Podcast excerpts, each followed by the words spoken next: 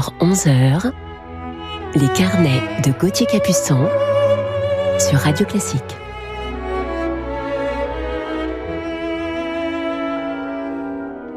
Bonjour et bienvenue à tous en ce week-end pour notre rendez-vous de 10h à 11h sur Radio Classique. Je suis très heureux aujourd'hui de vous parler d'une jeune artiste indienne. Nous allons également parler d'un instrument que vous entendez sans doute moins souvent, le sitar. Et nous commençons tout de suite cette émission par un autre instrument à cordes pincées, la mandoline.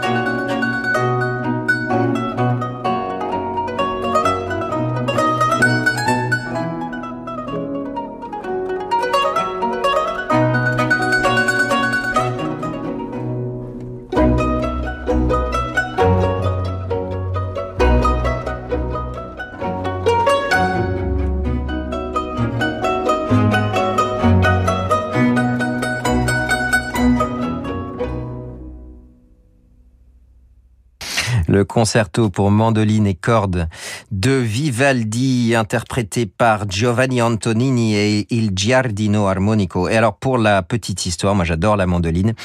Euh, le joueur de mandoline, on appelle ça un mandoliniste. Et j'ai un souvenir d'un concerto de Haydn, une tournée que j'avais faite sur violoncelle ancien, donc avec des cordes en boyau, où le mandoliniste de l'orchestre Venise Baroque avec lequel je jouais improvisé en fait entre chaque mouvement qui faisait le liant et ce qui me donnait une inspiration vraiment extraordinaire. Voilà, c'est un souvenir euh, impérissable. On continue maintenant avec Joseph Haydn.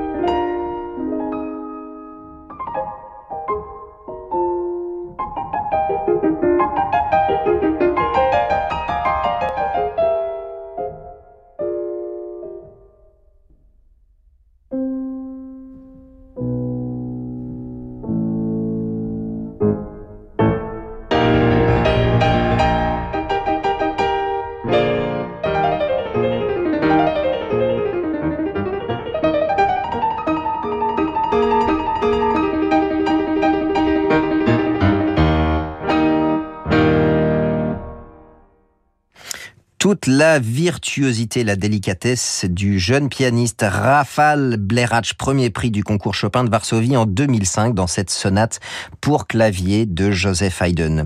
Je vous retrouve tout de suite pour la suite de notre programme sur Radio Classique. C'est un jeu vidéo qui a marqué des générations de joueurs. Final Fantasy VI. De l'aventure, de la magie et un opéra. Pourquoi et comment on donne naissance à un opéra en pixels en s'inspirant des plus grandes œuvres du répertoire? Réponse cette semaine dans Retour vers le classique. Retour vers le classique, c'est le nouveau podcast de Radio Classique présenté par Augustin Lefebvre. Rendez-vous sur radioclassique.fr et sur vos plateformes de podcast habituelles pour découvrir un nouvel épisode chaque mardi.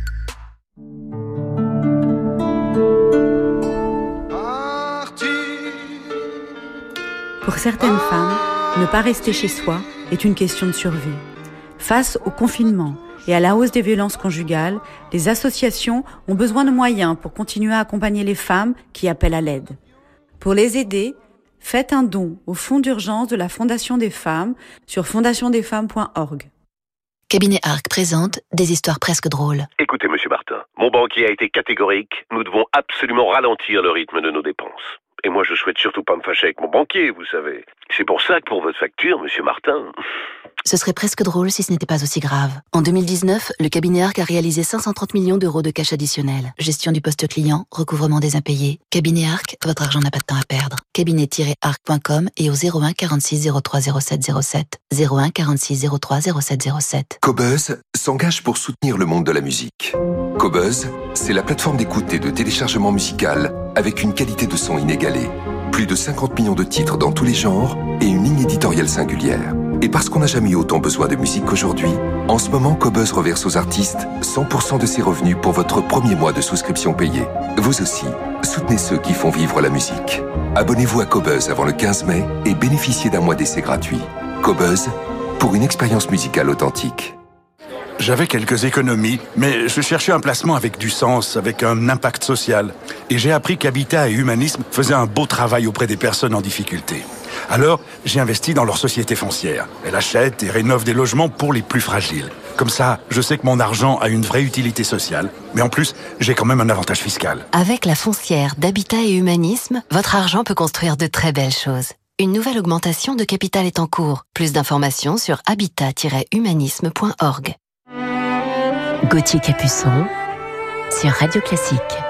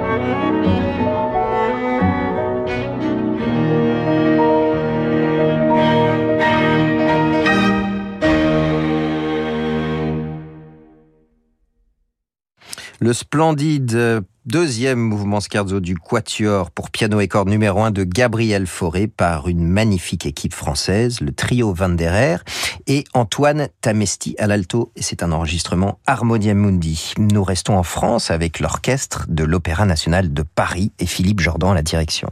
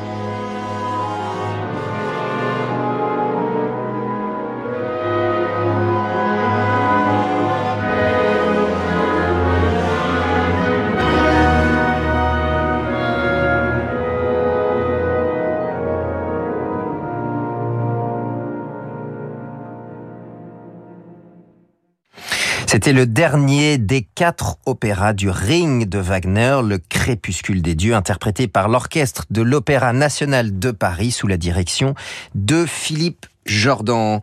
En fin d'émission, notre coup de cœur, une jeune euh, artiste indienne, mais tout de suite, nous partons pour l'Autriche ou peut-être Hollywood.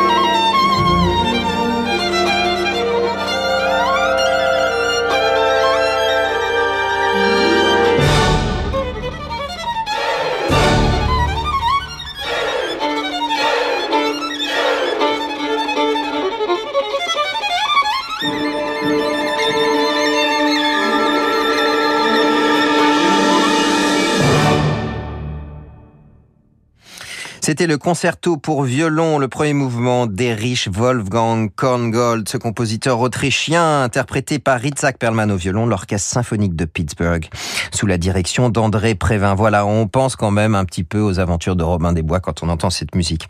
J'adore. Maintenant, notre euh, découverte du jour. On part pour un autre pays, une autre atmosphère et je voudrais vous parler de la jeune indienne Anushka Shankar.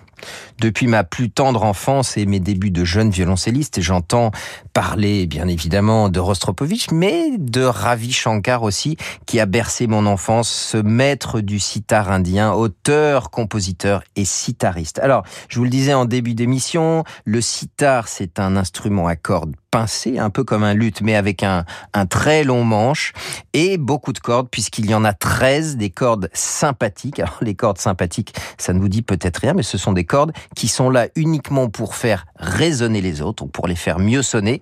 Il y a les cordes de jeu, celles que l'on joue, et puis il y a les cordes de bourdon, il y en a trois, et ça ce sont des cordes qui tiennent, qui vibrent un peu sur la même note, sur un même accord. Ravi Shankar, c'est un musicien qui joue sur les scènes du monde entier, qui collabore euh, aussi bien à Carnegie Hall que Woodstock entre Yehudi Menuhin, Joel Coltrane, Rostropovich, Pierre Rampal et même Bob Dylan. La liste est longue. Et puis il y a trois ans, j'ai eu le bonheur de rencontrer dans un festival cette jeune et magnifique artiste, sa fille Anushka Shankar. Elle, euh, qui joue aussi le sitar, digne élève de son père et donc du grand maître du sitar, elle a repris le flambeau. Anushka joue merveilleusement de cet instrument. Elle travaille aussi, elle, à son tour, avec d'immenses artistes d'univers complètement différents, aussi bien du milieu classique que de la variété et du jazz. Et puis, j'ai aussi un souvenir en juillet 99. Euh, son père, euh, Papa Shankar, compose une œuvre pour le grand Rostropovitch Slava et sa fille Anouchka. Et cette œuvre a été créée à la Grand Jolac à Evian. Euh, cette œuvre, euh, d'après les mots d'Anouchka, est une musique vraiment très spirituelle. Je vous laisse plonger dans cet univers indien.